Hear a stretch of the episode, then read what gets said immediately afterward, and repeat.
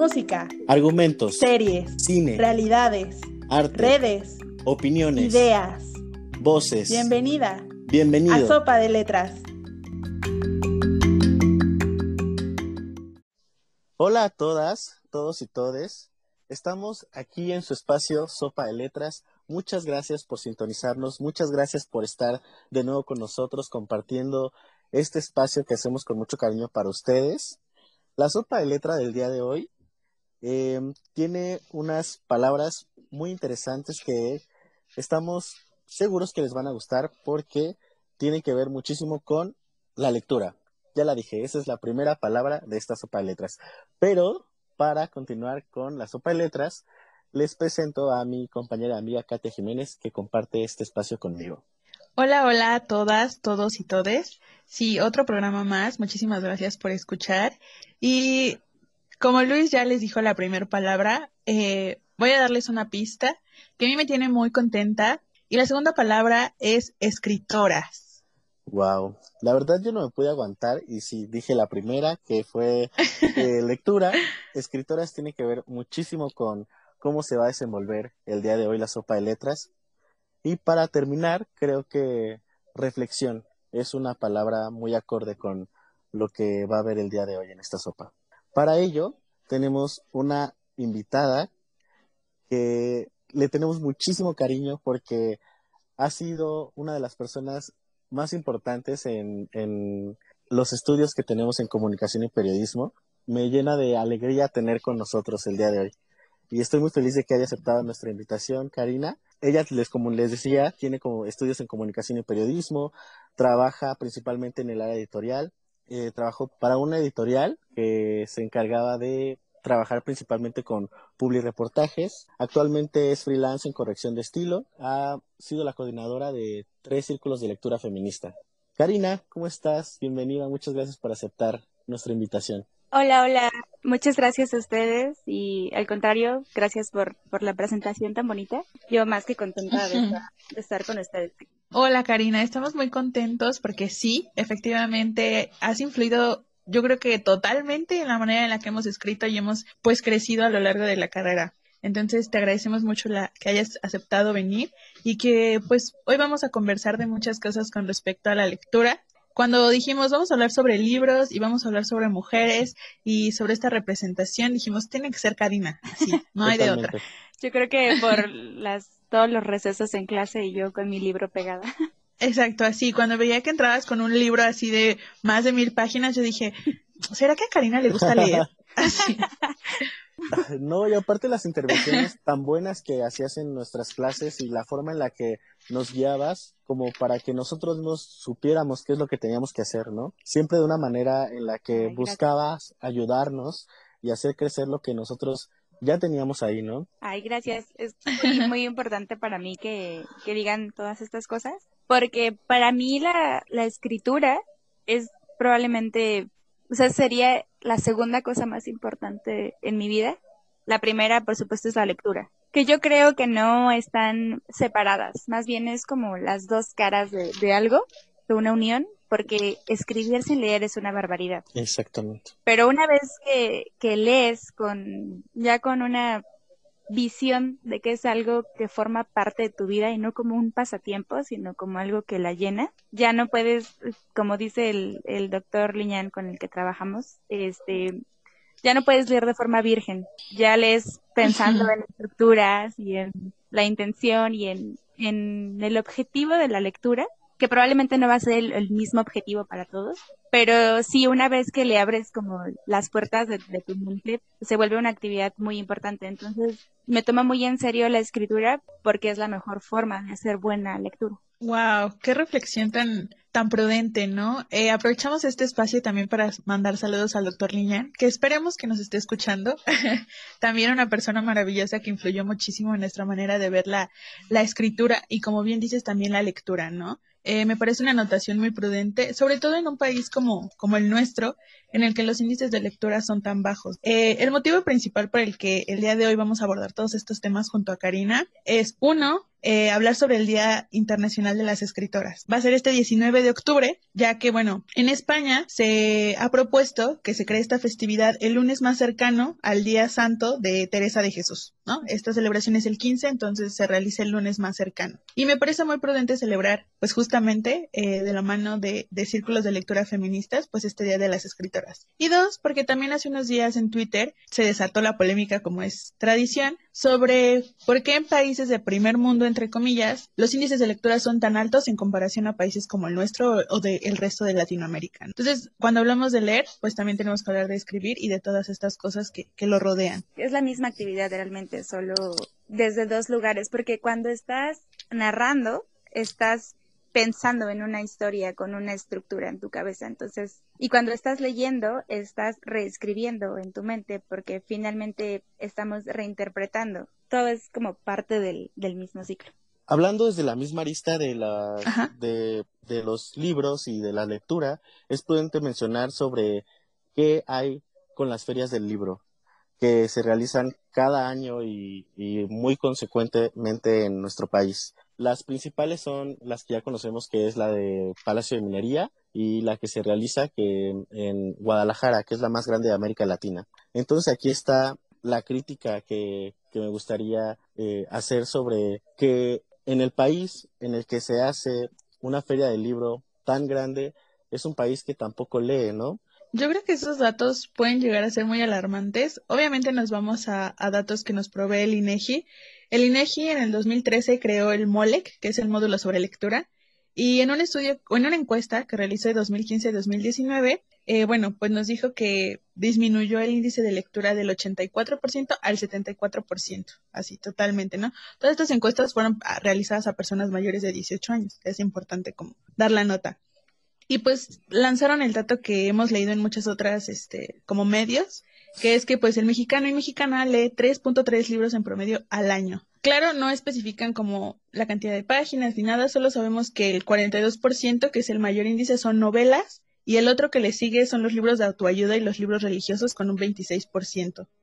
Y la gente, pues en su mayoría dice, que es el 48%, que lo hace porque no tiene tiempo, mientras que el 21% dice que pues realmente no le interesa y no considera que la lectura pues sea algo fundamental a realizar pues el día a día. Yo creo que esos datos son, son alarmantes.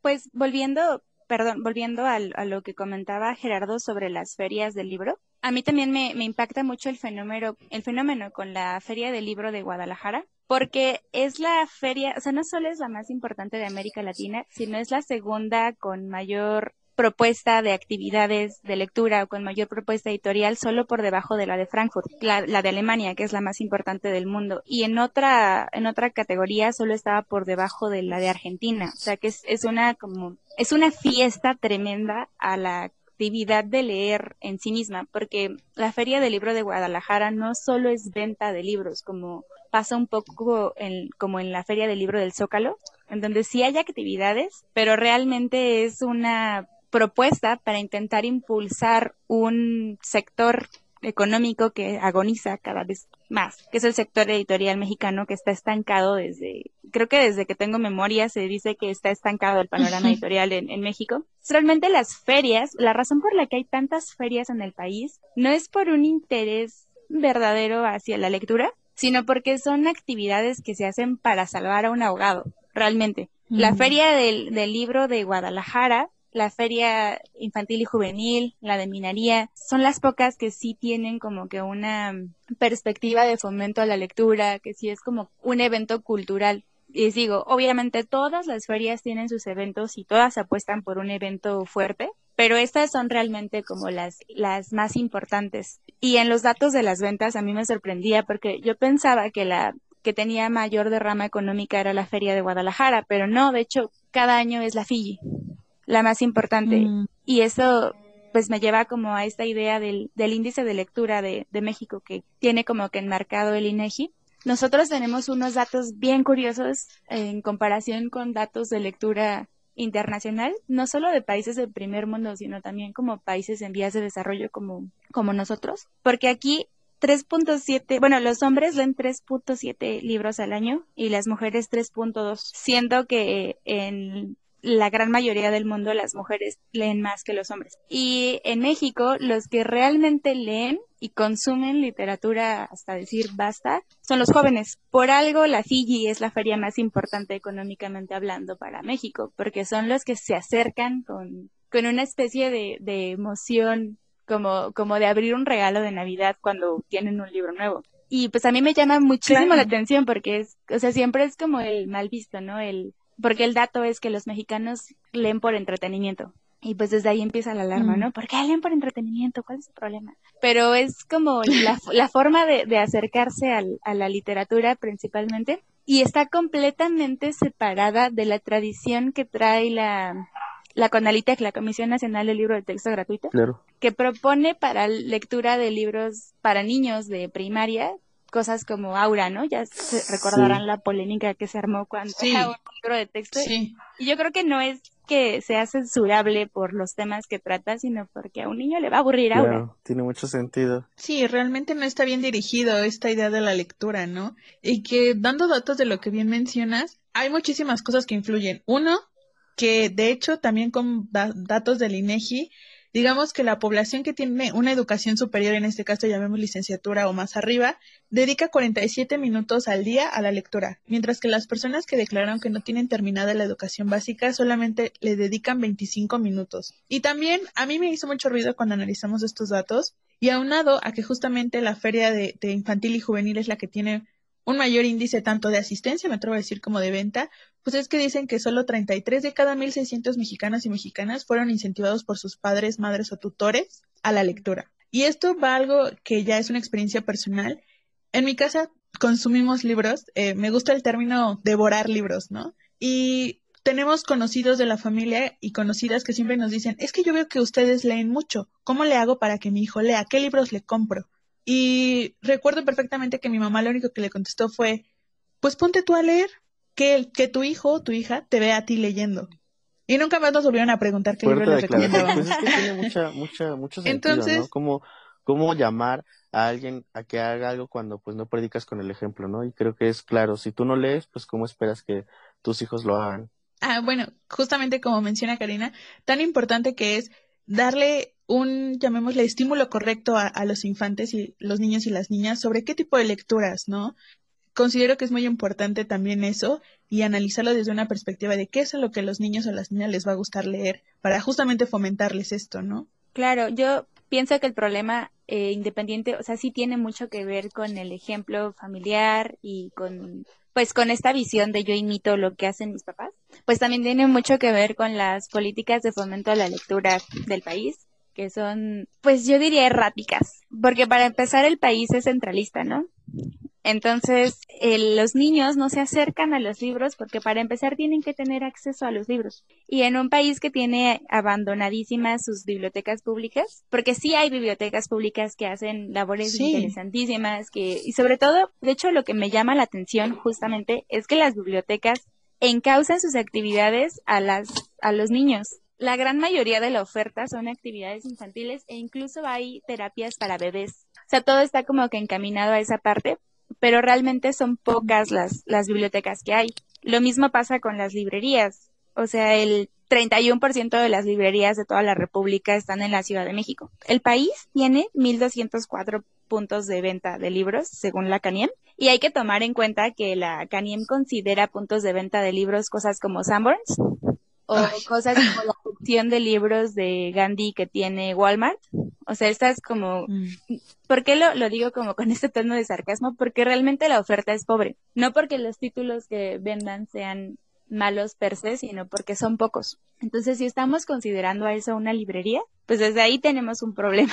Y aparte, pues si de esas 215 están en la Ciudad de México, pues entonces, y en un territorio tan grande como es la República Mexicana, estamos hablando de que los niños ni siquiera tienen el acceso que les permitiría interesarse, acercarse a la lectura. Yo recuerdo que la, la, perdón, la, la primera vez que fui a la FIL de Guadalajara, había una fila gigante con, con niños y, y niñas, sobre todo chicas adolescentes emocionadísimas. Era la firma de autógrafos de una autora, creo que era la autora de Hush Hush. Es una saga Mm. De Ángeles. Y no, Sí. o sea, la, la emoción, el, el ambiente que traían las, las chicas era impresionante y la mayoría no venían de, de Guadalajara. La mayoría estaban tomando un avión a la Ciudad de México. Yo era como, ¿por qué no hay adolescentes de Guadalajara enloqueciendo por ver a la autora de Hush Hush? Pues porque todas las políticas de fomento están estancadas Claro. en la ciudad. Está claro aquí entonces que, como dice, eh, son un intento de patadas de ahogado, de vender en un rubro que ya está muerto y que no les importa de verdad que la gente lea, porque si fuera así, ellos mismos generarían espacios de lectura gratuitos o, o regalarían este, de alguna manera títulos para que la gente pudiera tener ese acceso, ¿no? Pero de nuevo nos encontramos con esta encru- encrucijada en la que está centralizado, ¿no? Si de verdad la lectura se tiene que mover en todo el país, pues se buscaría hacer ferias de libro en todos los estados. Y aquí encontré un dato que decía que cada estado tiene que hacer una solicitud a Conaculta para poder eh, traer una feria de libro a su comunidad. Entonces tiene que tener ese convenio para que se haga como la planeación y, los talleres y el espacio destinado para y buscar esa temática para que sea atractiva, pero a final de cuentas, ¿quiénes van a terminar asistiendo a esta feria del libro que únicamente va a tener a la venta y no va a buscar de verdad fomentar esa lectura, sino va a buscar vender? Y yo creo que es un tema que otra vez tiene muchísimas aristas y en lo personal como alguien de la periferia eh, me ha tocado ver que muchas veces los menores de edad que asisten a las ferias tanto de minería como la del Zócalo es casi casi por una obligación escolar, ¿no? Se vuelve parte de la evaluación que los menores asistan a la feria del libro cuando muchas veces uno no pueden comprar uno de los libros que se venden, dos realmente ni siquiera asisten a una actividad en específico, ¿no? Muchas veces las y los profesores tampoco tienen como eh, llamémosle, el listado de actividades y a lo mejor decir, bueno, ve a la feria del libro a tal ponencia, a tal lectura de un capítulo del libro, sino simplemente ve a la feria y a ver qué me traes, ¿no? La foto de él en la entrada de la feria, que es lo que más Con padre, el lo boleto. Vamos a ingresar. Ajá, tráeme Con el tu boleto y una engrapado. foto. Sí, entonces eso también genera muchos problemas. Con respecto a las bibliotecas, cabe señalar que igual, ¿no? En los datos del INEGI dicen que el 89% de la población nunca ha asistido a una biblioteca pública. Se me hace una cifra tremenda. Cerca de mi casa tenemos una pequeña biblioteca pública y hace años organizaban justamente talleres, sobre todo en las vacaciones de verano, ¿no? Íbamos muchísimos niños y niñas y sí te la pasabas padre y hacían talleres, pero ahí, hoy que lo reflexiono, realmente los libros eran viejísimos, no había una actualización del catálogo de libros en la biblioteca y hasta el día de hoy tampoco la hay.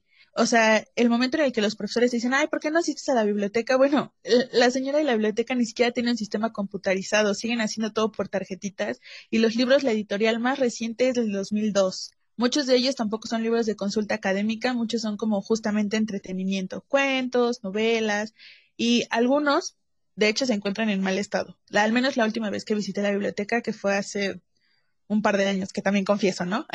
Entonces, volvemos al tema, ¿no? ¿Cómo voy a visitar un lugar que no se encuentre actualizado para que yo mismo, pues, llamemos, amplíe como mis horizontes en las bibliotecas? Claro, yo creo que, la, bueno, me imagino que estás hablando de una biblioteca de barrio, que son estas muy Mm. chiquitas que casi siempre Sí. están, o sea, de un piso, de una planta baja, que casi Sí, siempre están cerca de un, Parque o deportivo. Ajá, exactamente, casi siempre están como Sí. que en medio, ¿no? De, de algún jardín. Y justamente ese es el, el problema, porque tenemos bibliotecas grandes con un acervo importante como el de la Vasconcelos, pero incluso ese catálogo es difícil que se actualice. Y eso tiene que ver con que no hay una cultura de eventos literarios en México.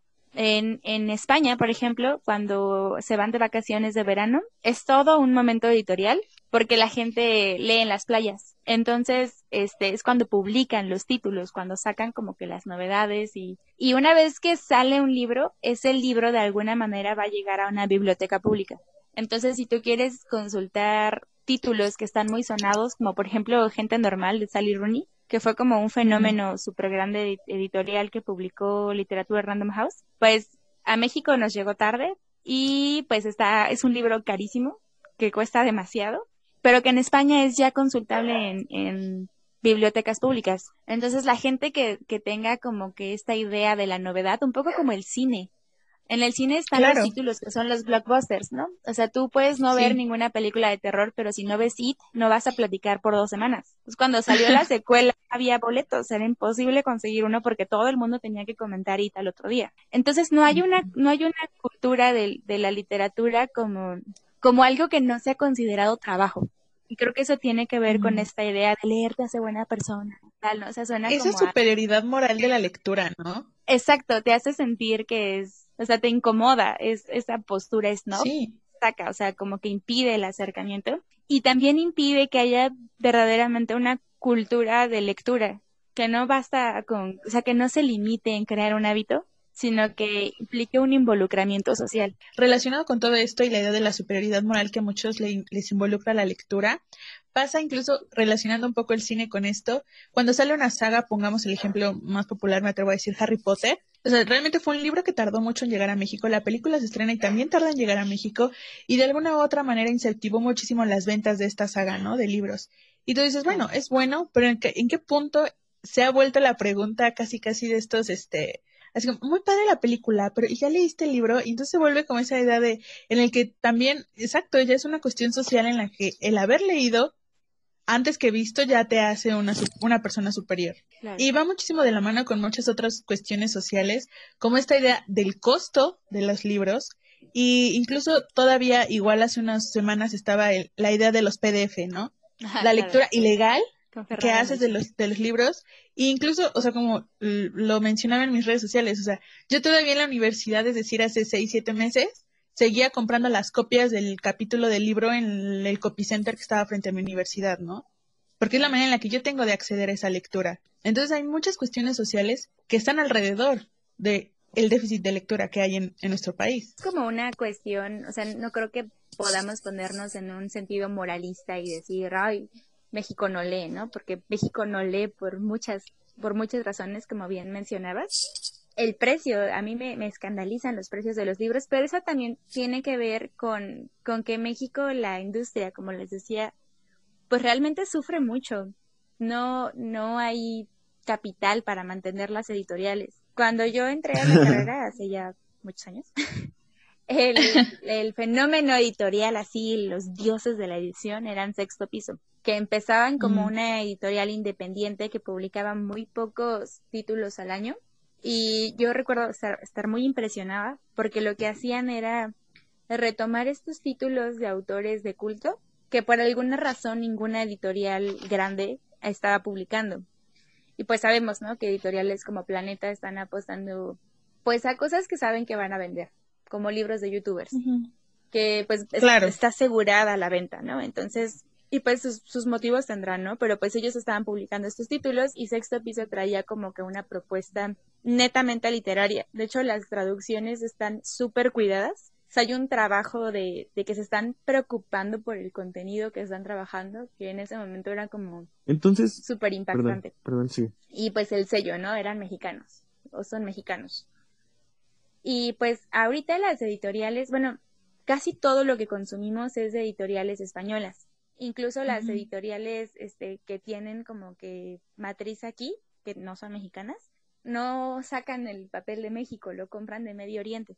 Entonces, pues sí, o sea, el costo de libros se va inflando con todas estas razones. Y por ejemplo, yo dije que hace muchos ayeres, ¿no? Este sexto piso eran como que los héroes de la edición, porque ahorita han crecido tanto que ya no se les puede considerar una editorial independiente per se. Siguen publicando títulos muy buenos, siguen siendo garantía de, de oferta literaria, pues como con más contenido, por así decirlo, pero ya no está la matriz en México. Entonces, por ejemplo, ahorita que publicaron la segunda parte de las memorias de Vivian Gornick, que la primera parte se llama Apegos Feroces, y fue un fenómeno editorial muy importante porque ese libro es viejo, o sea, creo que se publicó en los 80 Ujú. y la traducción llega por primera vez en español con sexto piso por esta idea que les digo de rescatar títulos como de culto. Se imprime, se vende, se hace un, un este fenómeno editorial muy grande y este año llegó la segunda parte, Mirarse de Frente, y se imprime primero en España,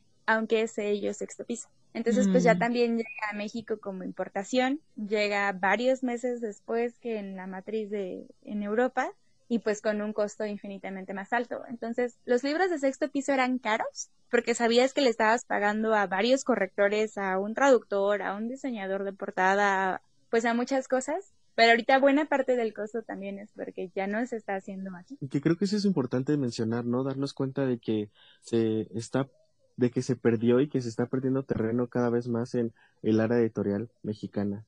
Como dices, estancada o muerta o con patadas de ahogado.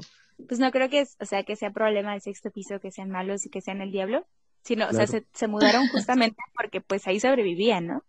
De hecho, en la pandemia, aunque ya son una editorial importante, estuvieron haciendo como que varios eventos para sacar a flote el, el proyecto, porque los libros no venden no es un producto que enloquezca a las masas desde el, desde el inicio, ¿no? Y pues un poquito con esta idea de, de lo digital, me llama muchísimo la atención porque pues uno escucha digital y de inmediato piensa como que en el EPUB, ¿no? O en los PDFs ilegales o en comprar el libro que, que muchas veces la gente dice, ¿no? Porque el libro electrónico es casi igual de caro que el libro físico. ser más barato. Y yo, ay, pues es que los materiales realmente no es lo que está costándote tanto, sino la traducción, la corrección, la maquetación. O sea, la forma de leer ha evolucionado tanto que ahora puedes comprar, ¿no? Los audiolibros, los puedes escuchar en tu plataforma de audio favorita. O incluso hay, hay streamings de libros. O sea, está la versión norteamericana con script y pues en México tenemos Bookmate, que ya es una forma pues barata, realmente barata. Si, si comparas la mensualidad de Bookmate con lo que cuesta un solo título impreso, es impresionante. Y aparte esto, bueno, no sé, yo soy de las románticas que denme el libro de papel y déjenme acariciar el gramaje. Y soy una ñoña de eso y soy feliz y, y ya sé que no quepo, pero de todos modos sigo comprando pilas de libros. Pero este, realmente, o sea, si, si comparas y si piensas el panorama que abren, que abren este tipo de plataformas, es impresionante.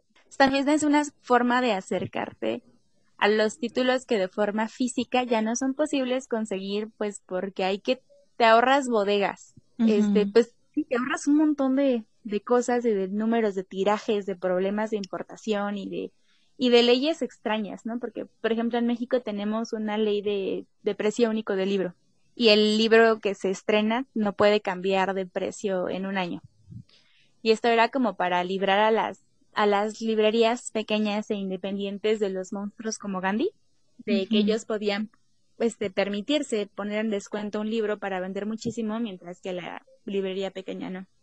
Entonces, pues se hizo esta como que iniciativa, ¿no? De todos los libros, su primer año van a costar lo mismo, pero realmente en México ya no hay librerías pequeñas, las que hay son de viejo. Y un poco como en las, como en las bibliotecas que comentábamos hace rato, pues con catálogos desactualizados. realmente la novedad o la compras pirata, que también es un fenómeno súper intenso en México, que los, los, los números de venta de libros están bajísimos, pero somos uno de los principales países que piratean libros. También es como que llamativo, porque es como, ay, no leemos, pero pirateamos más que toda Latinoamérica, ¿no? O sea, también hay ahí un espacio entre datos y, comportamiento que, que es muy curioso. Y pues yo estoy como completamente de acuerdo con esta idea de, de que acceder a un libro como puedas, ¿no? Y si puedes pagar la mensualidad, pues paga la mensualidad de Bookmate y si puedes comprar el título compra el libro en físico y apoya al autor, porque el autor no gana casi nada de ese libro. Pero pues si no puedes como que acceder a esos títulos, pues las viejas y confiables copias, ¿no? Claro, y que es una reflexión que traíamos desde programas anteriores con esta idea también de la piratería, ¿no? Entonces siempre es como esa idea de que no nos oponemos a la piratería, pero siempre es bueno también consumir de vez en cuando las publicaciones originales, ¿no? Claro, un consumo responsable. En uno de los círculos de lectura que, coordiné, uno era con, con, estudiantes de la FES justamente, y pues proponía yo títulos como que clásicos del feminismo, ¿no? Entonces empezamos leyendo Una habitación propia de Virginia Woolf, y yo les pregunté, ¿no? O sea, ¿tienen, ¿tienen el, el libro? Pues no. ¿Está disponible en la biblioteca de la escuela? No. Es como, ok, o sea, yo, yo tengo el libro, pero no tengo dinero suficiente para comprarle a todos los miembros del, del, círculo, ¿no? El, pues el, el título. Entonces, por supuesto que lo que hice fue conseguir el PDF y mandárselo a todas. ¿Por qué? Porque... Claro, y ahí está. Exacto, y es un libro de una autora que falleció hace mucho tiempo, y que ya no, o sea, ya no sentí tanto como que la responsabilidad moral, ¿no? De, saber que lo estás pasando así como de manera... Sí, ya no me sentía dealer como, como ilegal. No, ya después, avanzado el, el asunto, ya con, incluso con otras personas en, en otro círculo, leímos Temporada de Huracanes de Fernanda Melchor, que también está Mm. publicando Random House, que justo fue la autora como, como del tweet polémico, ¿no? Que, que por cierto, Sí, yo no tomé justamente. Ajá, yo no me lo tomé mal porque, o sea, fue justo, o sea, una autora mexicana que intenta vivir de su trabajo, que es veracruzana y que, vaya, todos sabemos cómo está la economía mexicana. ¿no? Y creo que tampoco fue en el sentido como recriminatorio, sino, pero pues sí suscitó como que todo este debate, ¿no? Y me, a mí me dio muchísima risa porque justo ese libro lo pirateamos. porque la- Y tú así de, hablaba sobre mí, yo era parte del problema, sí. Justo, justo, acariciando yo la copia, así como, ¿qué? pensando en, pues es una autora mexicana. Sí, yo, yo, yo dije, sí, claro, ¿no? Toma, cállate y toma mi dinero, ¿no? Y ya, pero, o sea, una vez llegados al punto del, del círculo, pues eran como la mitad las que no podían adquirir el libro. Y pues a nosotras no nos alcanzaba para comprarlo, ¿no? Entonces fue como, no, pues ¿sabes qué? ¿Quién, quién consigue el PDF? Y yo fui la, la amiga ilegal que pasó el documento, ¿no? Y hasta se los pasé a EPUF y todo, o sea, como, luego, tweet y fue como, sí, lo siento, baby. Pero pues sí, o sea, es una manera de, de acercar, y es muy chistoso porque es un libro que habla sobre, el- sobre personas marginadas en, en el país y que precisamente no tienen acceso a un montón de cosas por, por la situación social que les está costando, que les está tocando vivir, ¿no? Ya sea pobreza o algún, eh, y habla de un crimen atroz que pasa en el libro, o sea, alcoholismo, o sea, tiene como muchas problemáticas que son nacionales y creo que parte del encanto mismo de temporada de huracanes es que es un libro crudo, pero que no es crudo por morbo, sino porque es en un afán de reflejar el estado de la sociedad que nos está tocando vivir, ¿no? Y, justamente eso se traduce en que si alguien quiere ver, leerlo y reflejarse, muy probablemente no va a ser alguien que pueda pagarle a Random House lo que cueste ese libro. Creo que acabas de decir algo muy importante, muy, muy importante, y es, en este punto, sí, cuando yo leí el, el tuit polémico, la reflexión fue esa, es que hay gente que sí puede pagar el libro, o sea, hay gente que sí puede hacerlo, y hay gente que, que dentro de esa posibilidad de pagarlo no lo hace. Y que a lo mejor aquí pasa, y tenemos tu claro ejemplo, ¿no? Tú lo compraste, tú lo pagaste, y porque está dentro de tus posibilidades y tus gustos, ¿no? O sea, puedo, voy y lo hago, ¿no? Lo quiero, lo tengo. Pero hay Claro. personas que no. Entonces tú dices, bueno, quiero que, que conozcamos su trabajo y, y no sabemos si el día de mañana esa chica a la que le pasaste el PDF pueda comprarlo después o comprar incluso otro libro publicado por ella. Entonces hablamos como de esta idea de que quienes podemos acceder a los libros y pagar su precio, deberíamos hacerlo porque el día de mañana vamos a hacer el vínculo con alguien que tal vez no pueda hacerlo y entonces va a haber un reconocimiento. Creo, creo que Sí. eso es muy importante y sí, es, es, es un eje, o sea, quien puede pagarlo, páguelo. ser el vínculo de, de no bien, si no bien, no, no, no pasarlo de manera ilegal, pues también compartir esta, esta parte de la lectura, ¿no? O sea, acercarnos a gente que, si bien no lo puede adquirir, pero de alguna manera nosotros podemos ser ese, ese, oye, te presto mi libro, pero ojo, ¿no? O sea, con mucha responsabilidad. Prestar libros, Otro- prestar otro libros es un tema delicado del que vamos a dedicarle otro programa, porque a ti, a Confía ti en que te ti, quedaste mi libro, este programa va para ti. confía en ti, me defraudaste. No, y que también es esta idea del, del culto al objeto, ¿no? Como Obvio. el libro físico al que tocas y adoras, casi casi como si fuera una joya, ¿no? Y que tiene un poco que ver con esta idea con la que empezábamos a hablar sobre el, el esnovismo detrás de la actividad de leer, ¿no? Sí. Hay gente que decora sí. casas con libros. Eh, y que hasta cierto punto yo sí culpo mucho al, al entorno social en el que, sí, ¿no? Obviamente tener un libro y que incluso lo rescato un poco con lo que mencionabas, ¿no? Sobre esta idea de que hay cierto tiraje de ciertos libros en el que ya casi casi, por ser solo cierto tiraje, el ya tener la, el- la edición impresa se vuelve un plus, ¿no? Ah, no, es que hubo un tiraje de cinco mil y de esos cinco mil yo tengo uno y ya no van a publicar más y todos los demás son en línea. Ya es como, no sabes si el día de mañana, en 10 años, 15, 20, 30, 40, 50, esa edición o es, ese ejemplar de los cinco mil que fueron va a valer muchísimo más. Es, es Sí. una carta de presentación. Es, es, o sea, si vas a invitar a alguien de la academia, escondes tus libros de John Green y sacas los, tus libros de latinoamericano, ¿no? O sea, es, y Obvio. Que no has leído Rayuela, pero se ve bien en el librero. Entonces también es, es esta idea de qué se ve bien en el librero y qué no. Y esta ¿Y qué nos han dicho que se ve bien? Justamente, ¿Qué nos han dicho que es lectura obligatoria, no? Es que esto es una lectura obligatoria. Es que no lo has leído. Ay, o sea, es que todos deberíamos leerlo. Y tú así. a mí me "Ah". tocó, o sea, en- me ha tocado, me tocó una vez que subió un, o sea, por alguna razón subió alguien que trabaja en la política en- a mi recámara y iba con su esposa Mm. y las, la- ella se sentó Ah. y él empezó. ¿Y tienes a Julio Cortázar? Ah, y tienes a Carlos Fuentes. Y o sea, me empezó a pasar lista como, y así como de, y tú tienes algo más que hacer porque yo no tengo tiempo para atenderte. Entonces, sí, ¿no? Esta idea de cuáles son los títulos obligados y, y cuáles son las cosas que nos han dicho que, que tenemos que leer y un poquito de la mano con, con una anécdota que leí publicada creo que por la BBC de una entrevista que le hicieron hace años a Cristina Peri Rossi, la escritora uruguaya, que nunca se me va a olvidar el encabezado. Decía, las mujeres no escriben y cuando escriben se suicidan. ¿qué está pasando? O sea, ¿cu- ¿cuál es? A ver, ¿qué?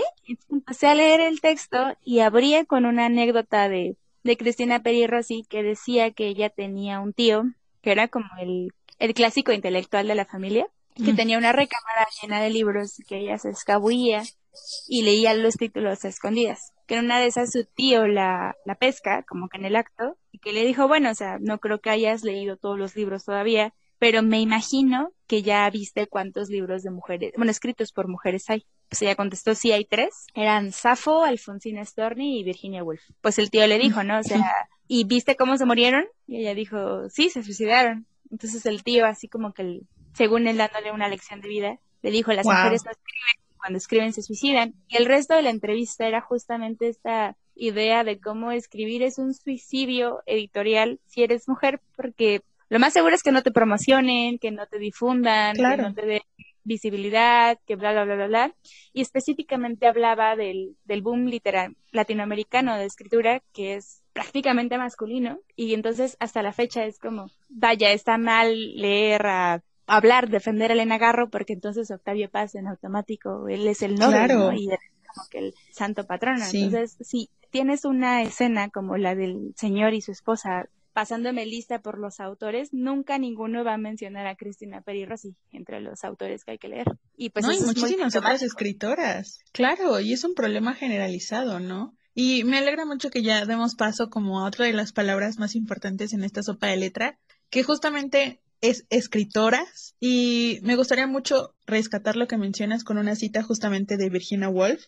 Para la mayor parte de la, de la historia, Anónimo era una mujer. Y bueno, o sea, podemos hablar de muchísimos escritos que, si bien fueron publicados de manera anónima, muchos pertenecían a, a mujeres, muchos otros fueron publicados incluso con un alias masculino, porque era más fácil, porque era mejor recibido por la sociedad y que incluso no es algo muy lejano, no pasaba hace muchos años, ¿no? Tenemos escritoras contemporáneas que lo llegaron a hacer porque era la manera en la que era más fácil publicar sus libros o incluso publicitarlos, ¿no? Sí, es, es muy interesante. Yo empecé, hay esta idea como generalizada de la escritura no ¿no? tiene género y normalmente quien te dice eso lee puros hombres. Es la Ajá, verdad. Es, es algo, es algo muy sorprendente porque, bueno, a partir de, del justo de la entrevista que les comentaba de a Cristina Peri Rossi, hice el, ejercicio clásico de contar el número de libros escritos por mujeres y el número de libros escritos por hombres en el librero y me llevé el susto de mi vida. Estaba, creo que tenía como 17 años y dije, no basta, esto no puede seguir así. Y a raíz de eso eh,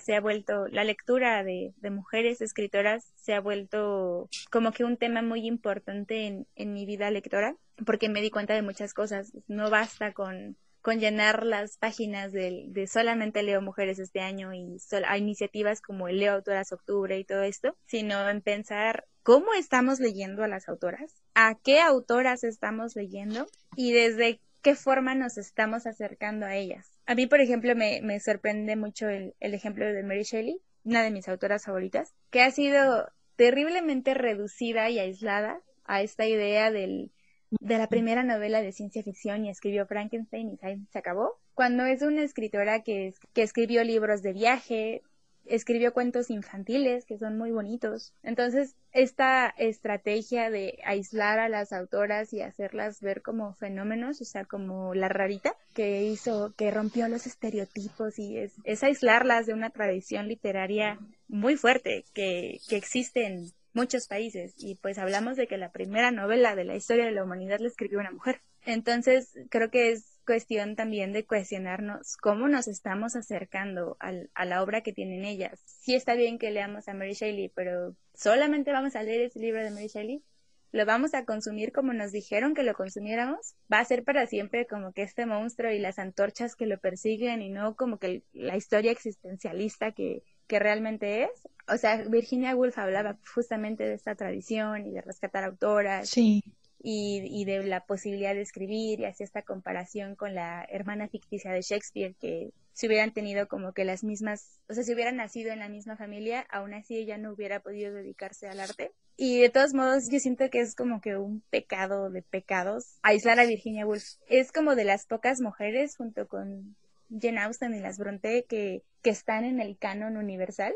Claro. Entonces es como, pues, están Oscar Wilde, Edgar Allan Poe y también Virginia Woolf escribía, ¿no? Y es como que la única, cuando justamente de las, de las asociaciones literarias entre mujeres. Me parece muy prudente y justo mencionas a las hermanas eh, Bront y la novela, ¿no? Cumbres borrascosas, que es no parte de la literatura, llamémosle obligada, que, que volvemos a la crítica, ¿no? La literatura obligada, lo que debes de leer. Me parece muy prudente que hagas este análisis porque sí, es, es muy real, ¿no? Diez libros de mujeres que debes de leer y te aseguro que de 15 artículos que entres titulados así, tienen los mismos libros. Entonces, cuando hablamos de una exploración de la ley, sí, siempre es Virginia Woolf, siempre es Mary Shelley, siempre es, incluso, ¿no? Eh, haciendo una investigación para, para este programa, no igual, 10 mujeres este, latinoamericanas que debes leer, Rosario Castellanos, Elena Poniatowska y alguna otra que ya, ¿no? Entonces, claro, y, en el caso personal, yo soy muy fan de la escritura de Rosario Castellanos y mi primer acercamiento con ella fue la poesía. Tiene poemas muy bonitos y de pronto empiezas a saber que tiene muchísimas novelas. Y, yo cuando la leí la primera vez, literalmente dije, no puedo creer que descubra esto a mis casi 18 años. O sea, me ofendí conmigo misma por haber descubierto este rubro de la lectura, este lugar de las mujeres latinoamericanas que escriben hasta casi la mayoría de edad. Y dije, ¿por qué no nos acercan a las lecturas de las mujeres? No, porque, y, y pasa, llamémosle de manera social, esta idea de que desde el momento en el que te relacionas con otras personas es si ya leíste exacto a Oscar Wilde, ya leíste a Lovecraft cuando hablas de literatura de terror, cuando hay muchas otras escritoras que también hacen excelentes trabajos. Igual, ¿no? Ay, pues es que entonces solo lee esto y solo lee esto de ellas y que cuando tú comienzas a explorar también la lectura hasta donde tú misma dices, ¿por qué no lo vi antes? ¿Por qué no lo leí antes? ¿Por qué no supe de ella antes? Y la invitación siempre está a explorar estas posibilidades e irnos un poco más allá de lo que te dicen que debes de leer porque es lo que ella escribió y eso es todo ella. Pero justo, o sea, el, empecé a leer, a priorizar la, la lectura de autoras justo para cubrir todos los huecos de todos los años que no lo hice.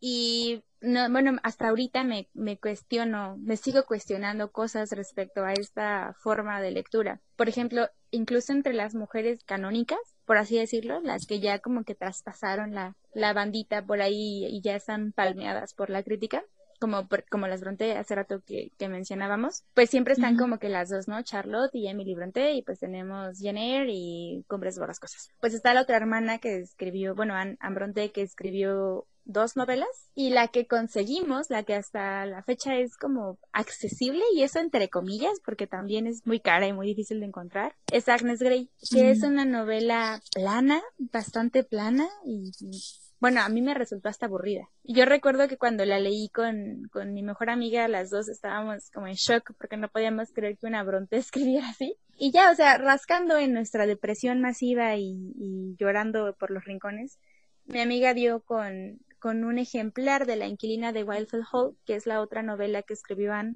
por ahí perdida en, en el catálogo de la Biblioteca Central de Seúl. Ella la leyó y se le, le explotó la cabeza, estaba emocionadísima, me estuvo presionando mucho para que la leyera, a mí me da miedo después de... Y finalmente encontré la novela en una librería de viejo en una edición muy, muy, muy horrible, pero finalmente ahí estaba la novela. Y justamente porque ese libro es prácticamente inconseguible, la única editorial que lo maneja es Salva y Cruz, cuesta más de 800 pesos la novela, entonces pues imposible. Pero el, el, todo este rollo, todo esto es por una por una reflexión que es que la temática de la inclina de Welfel Hall es una mujer que se casa con un hombre con problemas de alcoholismo, que la violenta y finalmente ella decide salirse del, de la casa. Y es impresionante porque eso fue un escandalazo en, el siglo XIX. Fue, fue, era un tema tan, tan, tan tabú que la misma Charlotte intentó censurar la novela para evitar que la gente como que tratara mal a su hermana por haber escrito lo que había escrito. Y yo creo que es una de las novelas más revolucionarias que he escrito del, del siglo XIX. A mí me encanta la literatura victoriana y pocos libros me han impactado tanto como ese. Y está esta idea de, sí, son las mujeres canónicas, son las Bronte, pero ¿qué estamos leyendo de ellas? ¿Por qué rayos las editoriales publican Agnes Grey cuando pueden publicar La Inquilina de Wolfeld Hall? ¿Por qué rayos seguimos consumiendo la misma historia de siempre cuando tienes estas, estas historias que te están narrando cosas reales de, que siguen siendo vigentes? Exacto. Y que aparte es, interesante comprender desde, desde una perspectiva completamente diferente y que aparte la novela está cero romantizada, o sea, nunca hay como el soy la mártir que cuida, o sea, es, es una novela bastante, bastante impactante por lo audaz que es y sin embargo no es la obra canónica que tenemos en historia y, y, eso es algo fue muy desconcertante. A mí me sigue, me sigue sorprendiendo que haya llegado a esta conclusión hasta hace poco tiempo, después de varios años ya de, de, de solo, bueno, de prácticamente leer puras autoras. y es tremendo porque yo creo que jamás terminaremos de leerlas. O sea, simplemente no, y de todas las posturas y de todo lo que han escrito, ¿no? Y me parece muy necesario hablar justamente, como dices, cómo es que accedemos a estas cosas y quiénes nos dan acceso a las lecturas de las escritoras, ¿no? Hablamos de una academia y de una sociedad hecha por hombres para celebrar a los hombres, que cuando las mujeres comienzan a tomar estas, estos lugares de importancia y hablar sobre estos temas desde su perspectiva, pues se comienza a, a haber problemas, ¿no? Porque hay muchísimas novelas de hombres hablando sobre mujeres y que incluso hay muchas novelas escritas por hombres desde una voz femenina. Y cuando hablamos de leer a mujeres es como, ay, bueno, pues incómodo y hasta cierto punto lo vemos con el ejemplo de ellas, ¿no? Hasta donde yo también quiero que ellas se expongan ante esa manera en el que el mundo la va a tratar después de hablar de estas cosas que nosotras no deberíamos ni siquiera pensar. Entonces, hablamos de que hay un... importante Ana Karenina, ¿no? Que cualquier... Ah, claro. Sí, Madame Bovary, ¿no? O sea, son, al final de cuentas, son justamente esas visiones de las mujeres en, los, en la literatura que van a llegar como a todo mundo y que todo mundo te va a decir que la leas, porque mira las tragedias que llevan ser una mujer así en este mundo, ¿no? Pero que leer a mujeres se vuelve, se vuelve complicado e incluso volvemos, y yo invito a quien está escuchando este programa a que lea mujeres y, y que se abra la posibilidad, porque es un reconocimiento muy padre, es la oportunidad de ver cómo es que nosotras mismas estamos siendo plasmadas en la literatura y Incluso a lo mejor algo tan simple como leer reportajes hechos por mujeres, leer periodismo hecho por mujeres, es también algo de verdad sorprendente. Nos empezamos a dar cuenta de la manera en la que narran las historias, desde las perspectivas que le dan, desde los detalles a los que les prestan atención y cómo es que debemos empezar a consumir todo lo que hacemos como mujeres, ¿no? Creo que eso también es una invitación muy prudente. Yo, yo coincido muchísimo con Katia con, con es que ganarse terreno y que tiene que ser una lectura consciente. Si ya leíste a alguien por ejemplo, un varón le, hablando sobre un tema, pues voy a buscar contrastarlo. O si vamos a hablar de algo que compete por 100% a las mujeres, pues buscar a mujeres que hablan de ello. No buscar temas, buscar este algo que a mí me importa, pero repito, contrastarlo, buscar información que me lleve de manera consciente a algo que yo quiero entender. De, desde esa postura, mencionó un poco Katia de detalles, de un tema pero visto desde una arista distinta, desde una postura distinta también. Sí, justo lo que dices es importantísimo, el, el contraste. Empezar a leer autoras más allá del, del ojo canónico es significa contraste y creo que tiene que ver un poco con, con prejuicios de, de, la mal llamada literatura de mujeres que normalmente se le considera romance y no es que el romance sea un género malo en sí mismo pero creo que es un crimen atroz reducir a toda una población que piensa y que tiene contextos diferentes, que viene de tiempos diferentes, que viene con influencias diferentes a, un solo género. Y leer género no está mal, o sea, leer terror no está mal, leer literatura juvenil no está mal, pero hay que leerlas también con, un ojo crítico y no solamente como que enclaustrar a las mujeres en eso. Por ejemplo, pues Mariana Enríquez, ¿no? Que ahorita es como que el super fenómeno.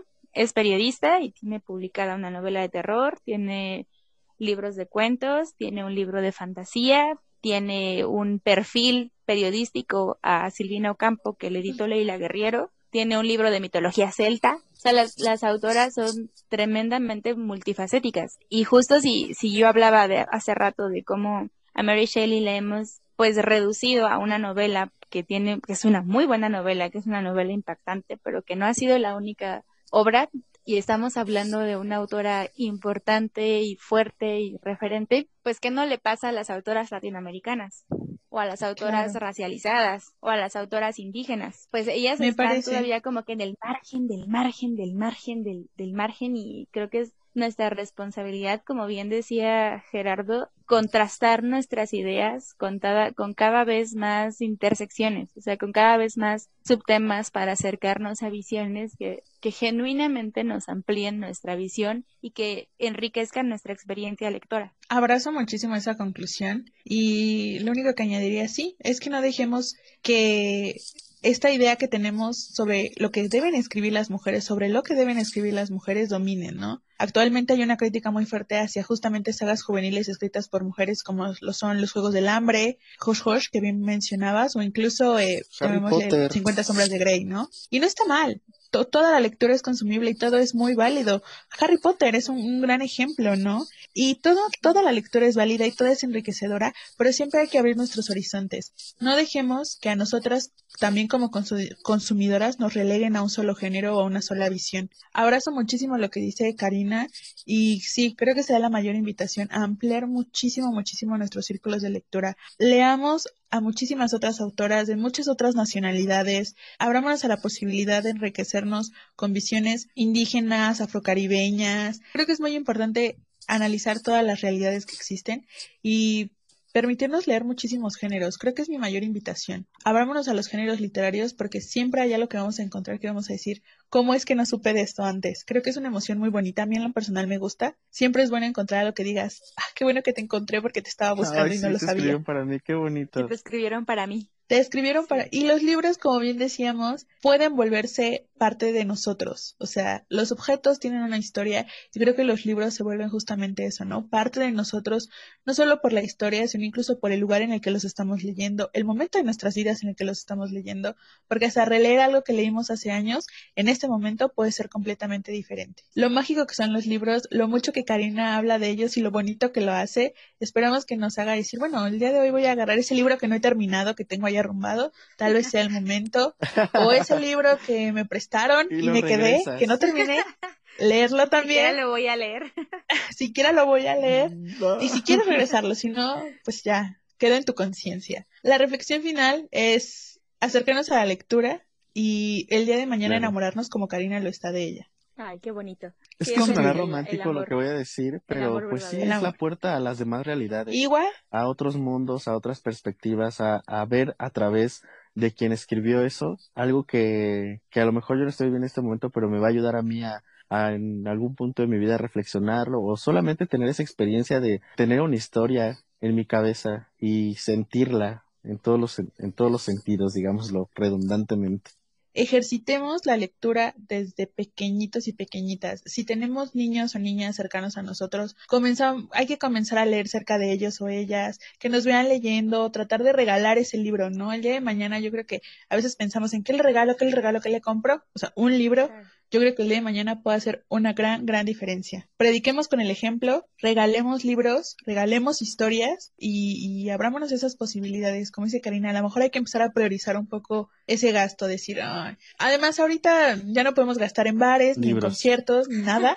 Entonces, tal vez la posibilidad ahora está en dedicar esos pequeños gastos en libros, porque siempre hay alguien, y me atrevo a decir en este programa en específico, siempre hay mujeres que están contando una historia y tenemos que empezar a leerlas. Sí, yo creo que yo solo agregaría pues que finalmente pensamos con estructuras lingüísticas. Nuestros pensamientos tienen estructuras gramaticales. Entonces, literalmente la mejor manera de, de ampliar nuestro pensamiento, de, de atrevernos a pensar desde perspectivas diferentes, es la, leyendo y creciendo con cada libro. Y no, no creo que, que per se te haga una mejor persona, pero si te esfuerzas y buscas y, y de verdad lees de una forma crítica, sí te vas a cambiar y sí vas a notar una versión diferente de, de quién eras antes de haber tomado ese libro. Pues hermoso. Con esto yo creo que cerramos la sopa de letras de esta semana. Les invitamos a que lean. Creo que es nuestra conclusión. Hay que crecer de la mano les, de la les abrazamos en la distancia. les mandamos muchísimo cariño. Y pues nada, creo que eh, con esto también cierro esta reflexión. Le, le, agradezco y le agradecemos infinitamente a Karina por compartir este espacio que hacemos con mucho cariño cada semana para todos y todas. Y no sé si quieres agregar algo más, Karina. Eh, no, solo darles las gracias por el espacio. Yo suelo bromear con que soy una perorata andando y me la paso dando discursos innecesarios. Así que fue muy bonito poder platicar de, todo esto que, creo que nos mueve mucho con, con personas tan, tan lindas y tan inteligentes como ustedes. Y pues la oportunidad, ¿no? Muchas de, gracias, temas que son importantes. Así que muchas gracias. Ah, bueno, después del intercambio de cumplidos, eh, les decimos que también para quienes nos escuchan, ustedes también son lindos y lindas y les queremos muchísimo. Y pues nada, nos escuchamos la próxima semana en la siguiente sopa de letras.